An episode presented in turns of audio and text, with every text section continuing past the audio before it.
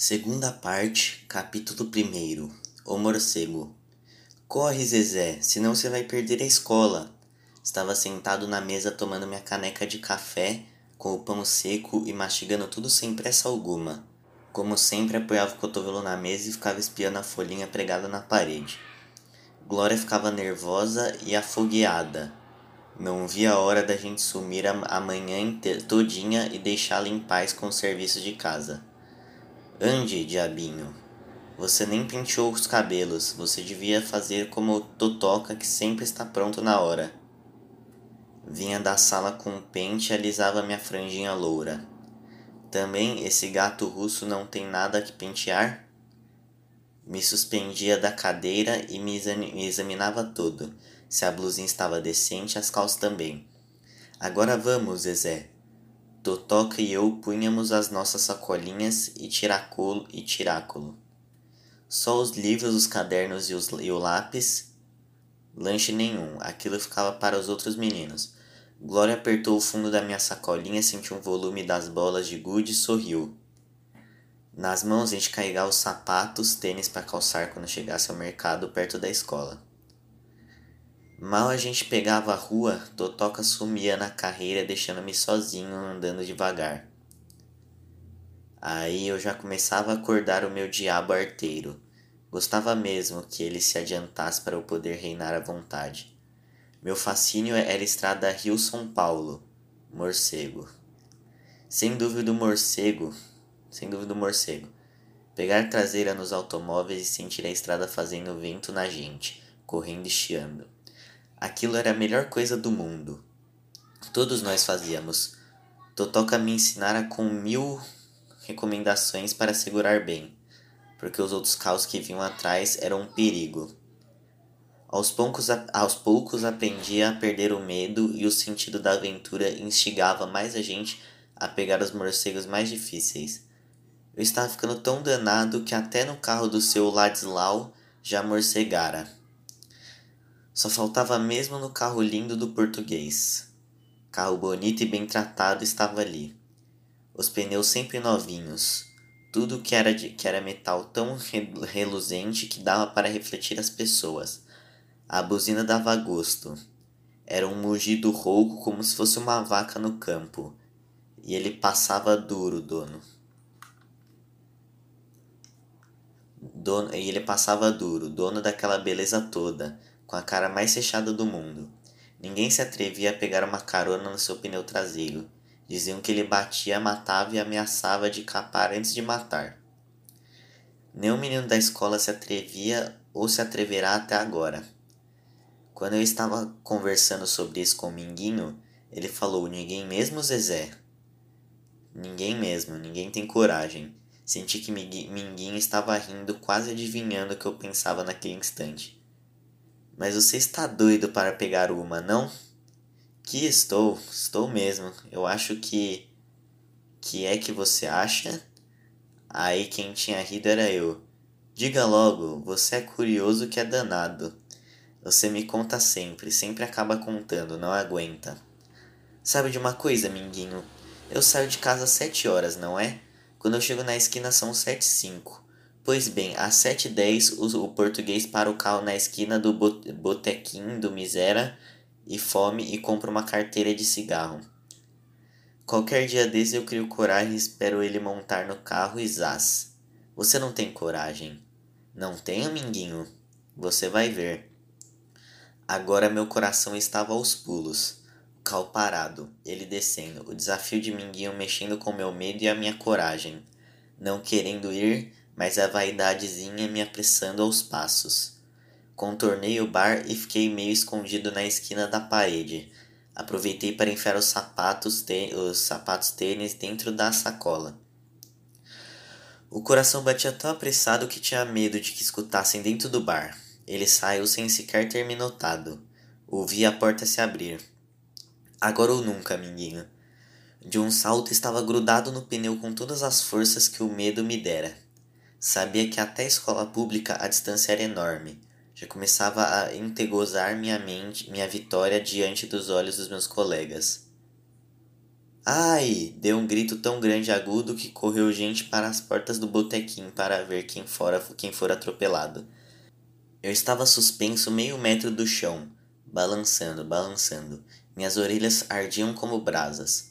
Uma coisa falhara nos meus planos. Esquecera de ouvir, na minha afobação, o motor funcionar. A carranca do português parece que aumentara.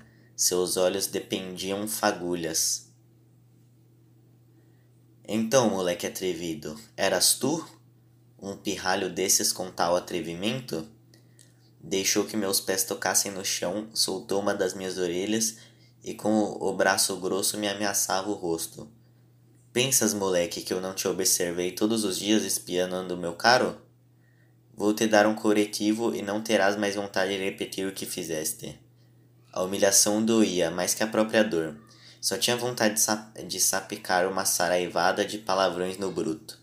Mas ele não me soltava e, parecendo adivinhar meus pensamentos, me ameaçou com a mão livre. Fala, xinga, por que não falas? Meus olhos se encheram da água da dor, da humilhação das pessoas que estavam presenciando a cena e rindo com maldade.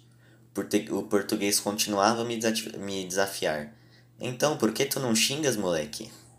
Uma revolta cruel veio surgindo dentro do meu peito e eu consegui responder com raiva. Não fala agora, mas estou pensando, e quando eu, eu crescer vou matar o Senhor. Ele deu uma risada que foi é, acompanhada pelos circunstantes. Pois cresce, molecote. Eu cá te espero. Mas antes disso vou te dar uma lição. Vou dar-te uma lição.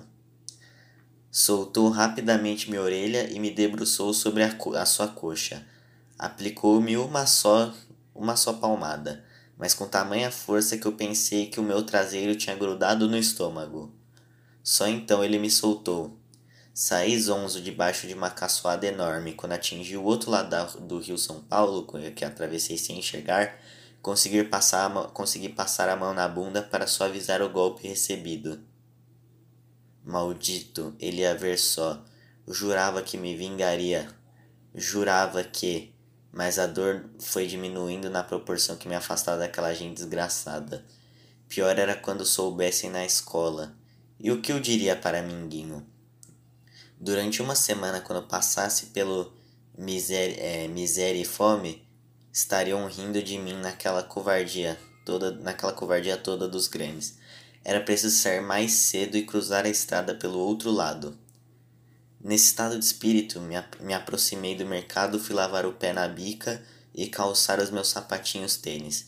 Totoco estava esperando ansioso. não contaria nada do meu fracasso. Zezé, você precisa me ajudar. Que foi que você fez? Você lembra de Bié? Aquele boizão do barão da, da Capanema? Aquele mesmo. Ele vai me pegar na saída. Você não quer brigar com ele por mim? Ele vai me matar. Não, não vai nada. E mesmo, e mesmo você é brigador e corajoso. Tá bem. Na saída? Na saída. Totoca era assim, sempre arranjava brigas e era eu quem ele empurrava no, no embrulho. Mas até que era bom, eu ia botar toda a raiva do português contra Mé. Verdade que nesse dia eu apanhei tanto, saí de olho roxo e com os braços ralados. Totoca ficava com os outros sentados no chão torcendo com os livros sobre os joelhos os meus livros e os dele. Ficavam também orientando. Deu uma cabeçada na barriga dele, Zezé. Morde, mete as unhas que ele só. só tem gordura. Mas mesmo com toda a torcida e orientação, se não fosse seu Rosenberg da confeitaria, eu teria virado picadinho. Ele saiu lá de trás do balcão e puxou o Bié pela gola da camisa e deu-lhes um, deu uns safanões. Não tem vergonha? Tamanho marmanjo bater num menininho desse? Seu Rosenberg tinha uma paixão oculta, como diziam lá em casa por minha irmã Lala. Ele conhecia a gente e todas as vezes que ele estava com algum de nós, dava docinhos e balas com o maior de todos os sorrisos, onde brilhavam vários dentes de ouro. Não resisti e acabei contando o meu fiasco para Minguinho. Ninguém podia mesmo esconder com aquele olho roxo e empapuçado.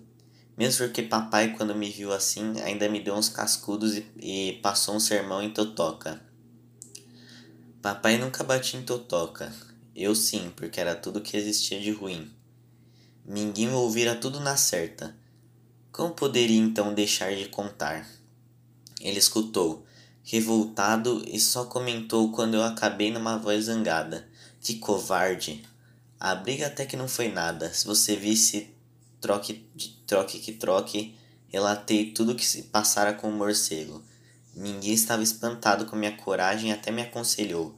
Um dia você se vinga. Vou me vingar sim. Vou pedir o revólver de Tom Mix e o raio de luar de Fred Thompson e vou armar uma armadilha com os índios comanches. Um dia trago a cabeleira dele esvoaçando na, porta, na ponta de um bambu. Mas logo logo a raiva passou e a gente estava conversando de outras coisas. Chururuca, você nem sabe. Você se lembra que na semana passada eu ganhei de prêmio por ser um bom aluno aquele livro de história? A Rosa Mágica? Minguinho ficava muito feliz quando eu tra é, tratava de Chururuca. Nesse momento, ele sabia que ainda ele queria mais bem ainda. Lembro sim, pois eu nem contei que já li o livro. A história de um príncipe que ganhou de uma fada uma rosa vermelha e branca, pois o danado viajava num cavalo lindo todo ajaezado de ouro. É assim que diz no livro, pois no cavalo ajaezado de ouro ele saía viajando em busca de aventura. Qualquer perigo, ele sacudia a rosa mágica e aparecia uma fumaceira danada para que o príncipe escapasse. Na verdade, é. Minguinho, eu achei a história meio boba, sabe? Não é como as aventuras que eu quero ter na minha vida. Aventura mesmo tem Tom Mix e Buck Jones, e Fred Thompson e Richard Talmadge. Porque eles lutam como danados, dão tiros, socos. Agora, se qualquer um deles fosse puxando uma rosa mágica em cada perigo que viesse, não tinha graça nenhuma que é que você acha? Acho meio sem graça também. Mas não é isso que eu quero saber. Eu quero saber se você acredita mesmo que uma rosa possa fazer mágica assim. De fato é meio esquisito. Esse pessoal vai contando as coisas e pensa que criança acredita em tudo. Lá isso é. Ouvimos um barulho e Luiz vinha se aproximando. Cada vez meu irmãozinho ficava mais lindo. Não era chorão nem briguento mesmo quando eu era obrigado a tomar conta dele. Quase sempre o fazia de boa vontade. Comentei para, para Minguinho: Vamos mudar de assunto porque vou contar essa história para ele e ele vai achar linda. A gente não deve tirar as ilusões de uma criança. Zezé, vamos brincar? Mas eu estou brincando. De que é que você quer brincar? Queria passear no jardim zoológico. Olhei desanimado o galinheiro com, as com a galinha preta e duas frangas novas é muito tarde.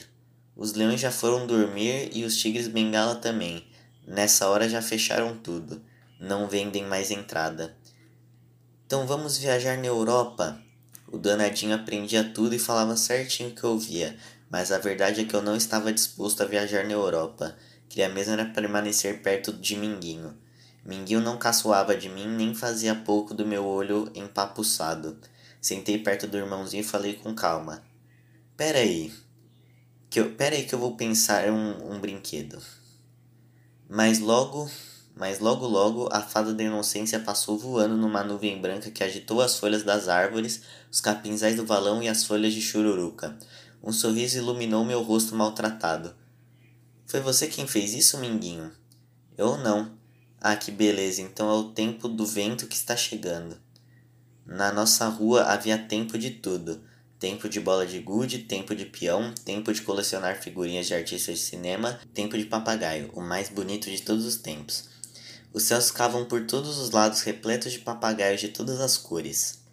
Papagaios lindos de todos os, os feitios. Era uma guerra no ar, as cabeçadas, as lutas, as lançadas e os cortes. As giletes cortavam as linhas e lá vinha um papagaio rodopiando no espaço, embaraçando a linha do cabresto com a cauda sem equilíbrio. Era lindo tudo aquilo. O mundo se tornava só das crianças da, na, da rua. De todas as ruas de Bangu, depois era um tal de caveirinha enrolada nos fios. Era um tal de correr no caminhão da Light. Os homens iam furiosos arrancar os papagaios mortos, atrapalhando os fios. O vento. O vento. Com o vento veio a ideia. Vamos brincar de caçada, Luiz? Eu não posso montar no cavalo. Logo você cresce e pode. Você fica sentadinho aí e vai aprendendo como é. De repente, Mindinho, Minguinho virou o mais lindo cavalo do mundo. Vento aumentou mais e o capinzal meio ralo de balão transformou numa planície imensa e verdejante. Minha roupa de cowboy estava se ajaezada de ouro. Relampejava em meu peito a estrela de xerife. Vamos, cavalinho, vamos, corre, corre! Pocotó, pocotó, pocotó. Já estava reunindo o Tom Mix e Fred Thompson. Buck Jones não quisera vir dessa vez, e Richard Talmadge trabalhava noutro filme. Vamos, vamos, cavalinho, corre, corre! Lá vem os amigos Apache fazendo poeira no caminho. Pocotó, pocotó, pocotó. A cavalada dos índios estava fazendo um barulho louco. Corre, corre, cavalinho, a planície está cheia de bisões e búfalos. Vamos atirar, minha gente. Pleft, pleft, pleft, teco, teco, teco, fium, fium, fium. As flechas subiavam. O vento, a galopada, a carreira, a carreira louca, as nuvens de poeira e a voz de Luiz quase que gritando: Zezé, Zezé! Fui parando o cavalo devagar e saltei afogueado da proeza. Que foi? Algum búfalo veio para o seu lado? Não, vamos brincar de outra coisa. Tem muito índio e estou com medo. Mas índios são as apaches, todos são amigos. Mas eu estou com medo, tem muito índio.